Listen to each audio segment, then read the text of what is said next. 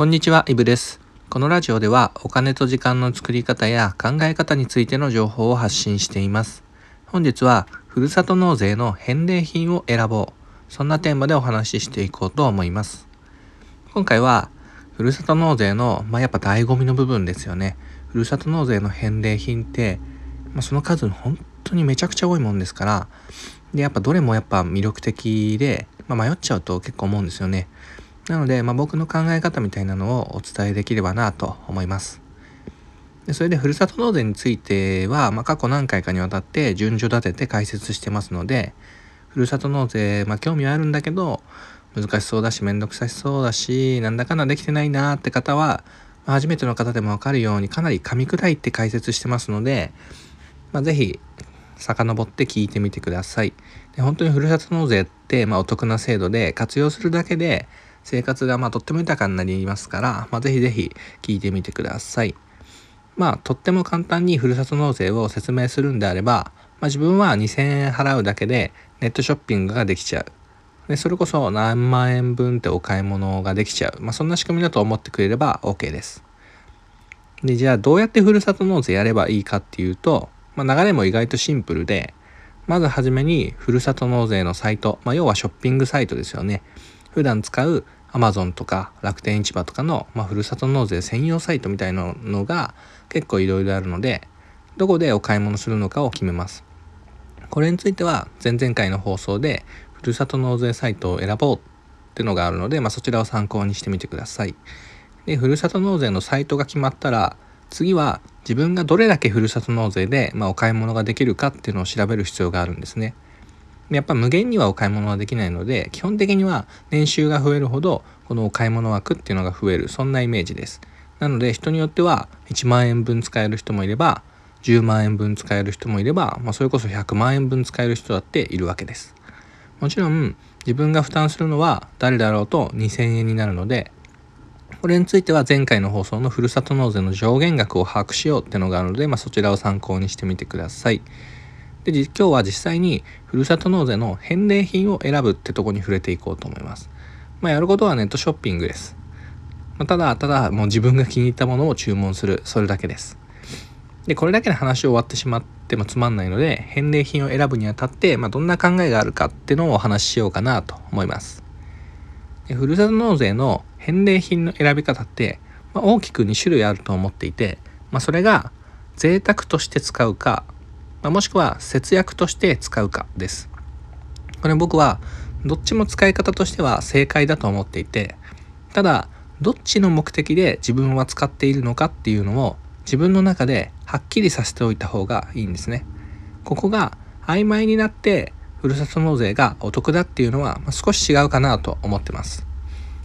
ではまず贅沢に使うってどんな感じかっていうと、まあ、これは生活する上では必要はないんだけどまあ、あったら心が満たされるとか幸せに感じるっていったもので、まあ、例えば分かりやすい例で言えば、ま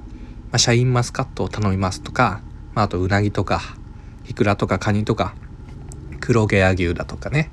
スイーツのセット頼みますよとかアイスだったりとかまああげればきりはないんですけど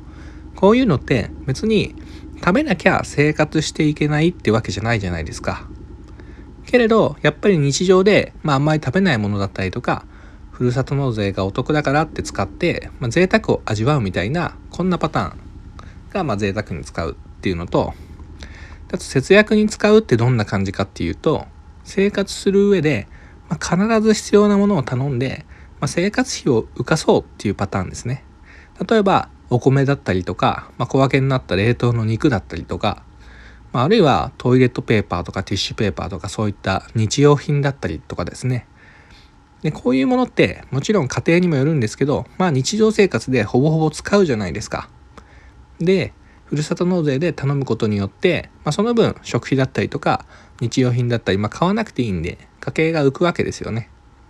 そうすると、まあ、今までそこに使っていたお金を、まあ、他のところに回したりできるので結果生活が豊かになるっていうパターンです。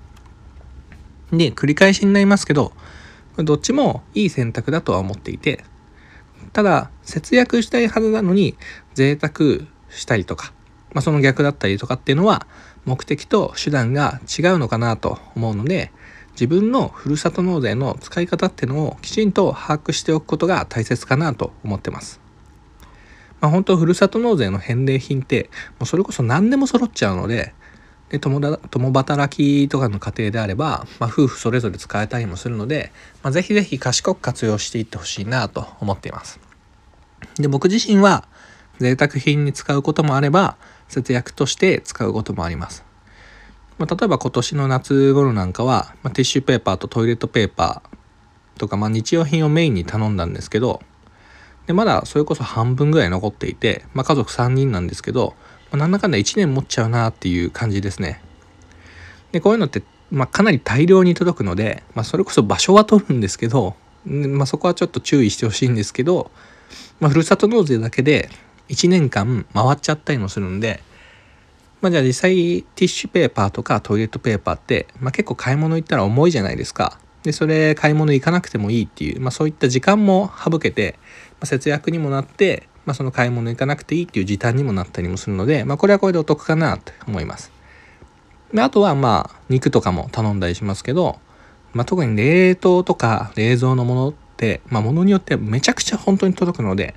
まあ、ここら辺もちょっと頼みすぎには注意してください。冷蔵庫の、まあ、ちょっとキャパを考えながら、まあ、頼んでみるといいかなと思います。で、今年はもう12月なんで、一気に頼むしかないんですけど、来年になればまたふるさと納税の枠っていうのはリセットされますので、まあ、頼む時期をずらしたりとかしながら工夫してみてください。で次回は手続き関係だったり、まあ、最後注意点なんかが結構あるので、そんなとこに触れていこうかなと思います。ということで本日は、ふるさと納税の返礼品を選ぼうというテーマでお話しさせていただきました。それでは良い一日を。お金と時間の作り方のイブでした。